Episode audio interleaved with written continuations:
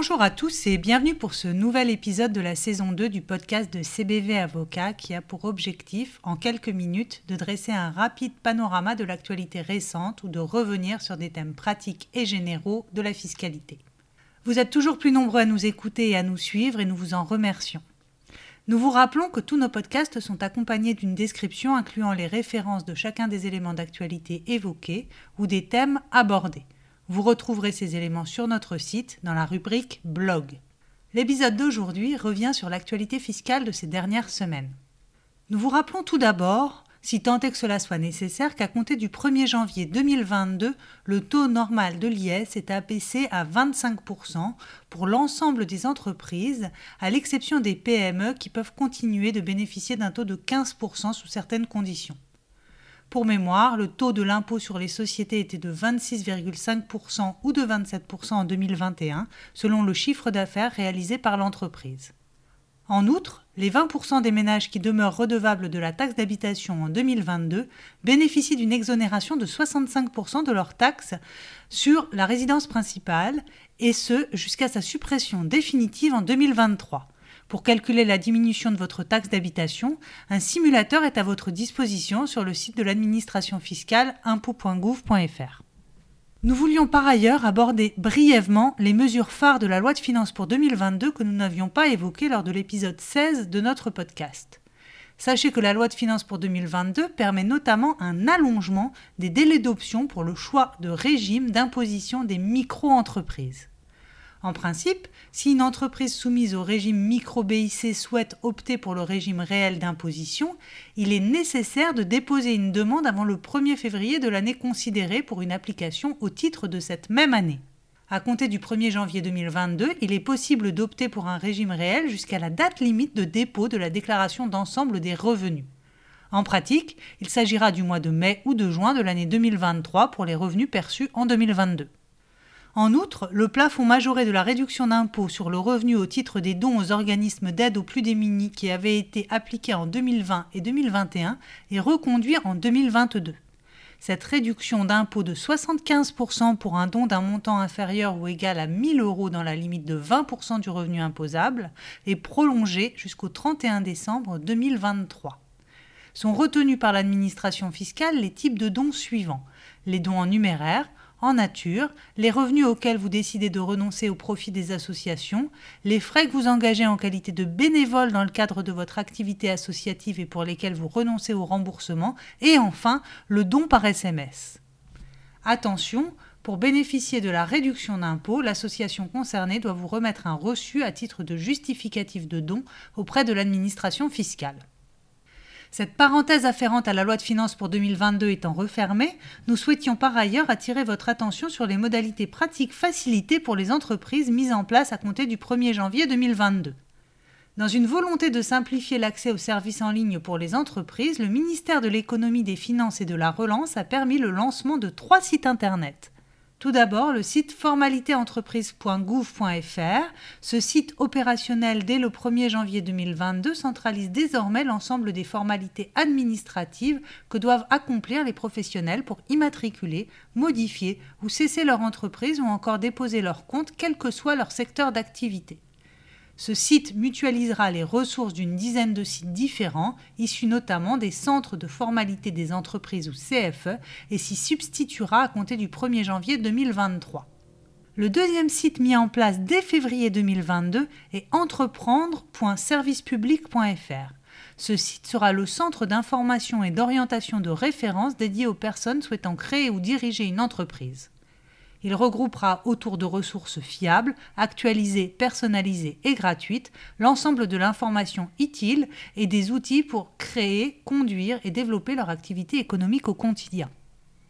Enfin, prévu pour février 2022, le site portailprogouv.fr permettra de simplifier et d'unifier les démarches de déclaration et de paiement des professionnels.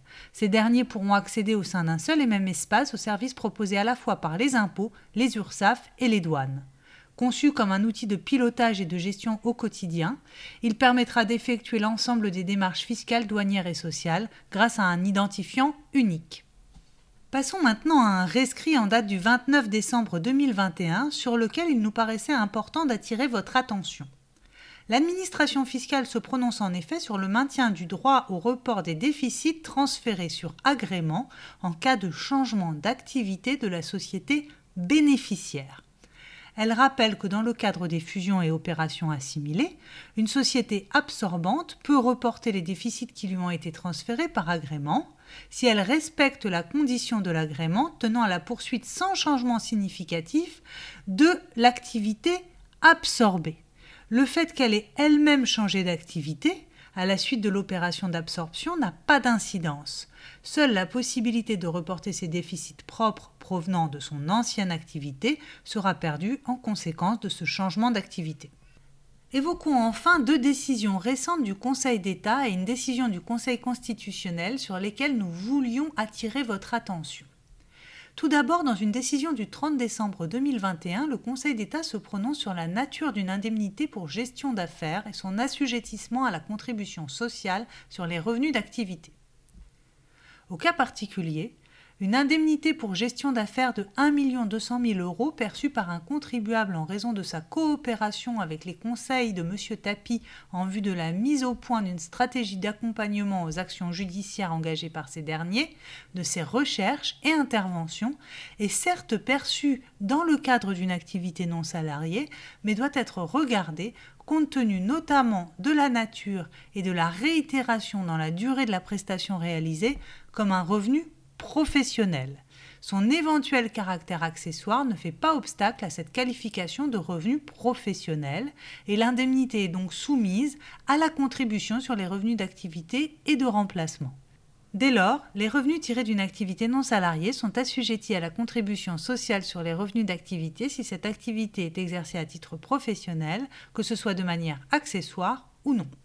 Dans une seconde décision du même jour, le Conseil d'État revient sur la responsabilité des dirigeants et gérants de sociétés ainsi que sur les délais de recevabilité des réclamations pouvant être présentées à l'administration fiscale.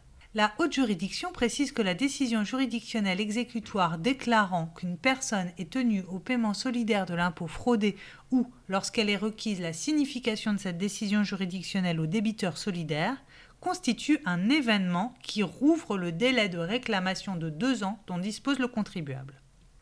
Passons enfin à la décision du Conseil constitutionnel du 15 octobre 2021 sur la taxation des avoirs étrangers sans origine établie qu'il nous paraissait important d'évoquer.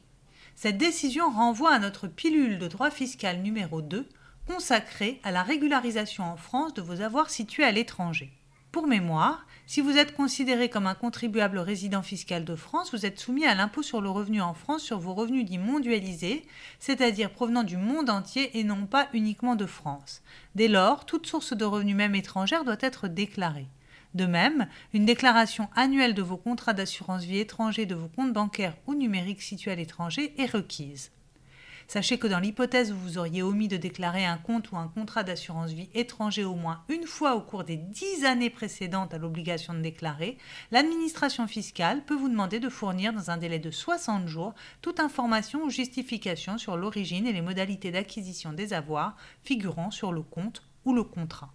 Or, les avoirs figurant sur un compte ou un contrat d'assurance vie étranger dont l'origine et les modalités d'acquisition n'ont pas été justifiées sont réputés constituer jusqu'à preuve contraire un patrimoine acquis à titre gratuit, assujetti au droit de mutation à titre gratuit au taux le plus élevé, à savoir 60%. Un recours avait été dirigé contre ces dispositions et le Conseil constitutionnel a rendu une décision de rejet. Partant, le Conseil constitutionnel juge que ces dispositions qui réservent aux contribuables la possibilité d'apporter la preuve de l'origine et des modalités d'acquisition des avoirs n'ont ni pour objet ni pour effet d'instituer une présomption irréfragable d'acquisition à titre gratuit, pas plus qu'une présomption irréfragable de possession notamment à l'égard des personnes qui, sans être titulaires des comptes, disposent d'une procuration. Elles n'ont pas non plus pour objet d'imposer des personnes sur des sommes dont elles n'auraient jamais eu la disposition. En espérant que cet épisode d'actualité vous ait été profitable, nous vous donnons rendez-vous au prochain épisode. À très bientôt.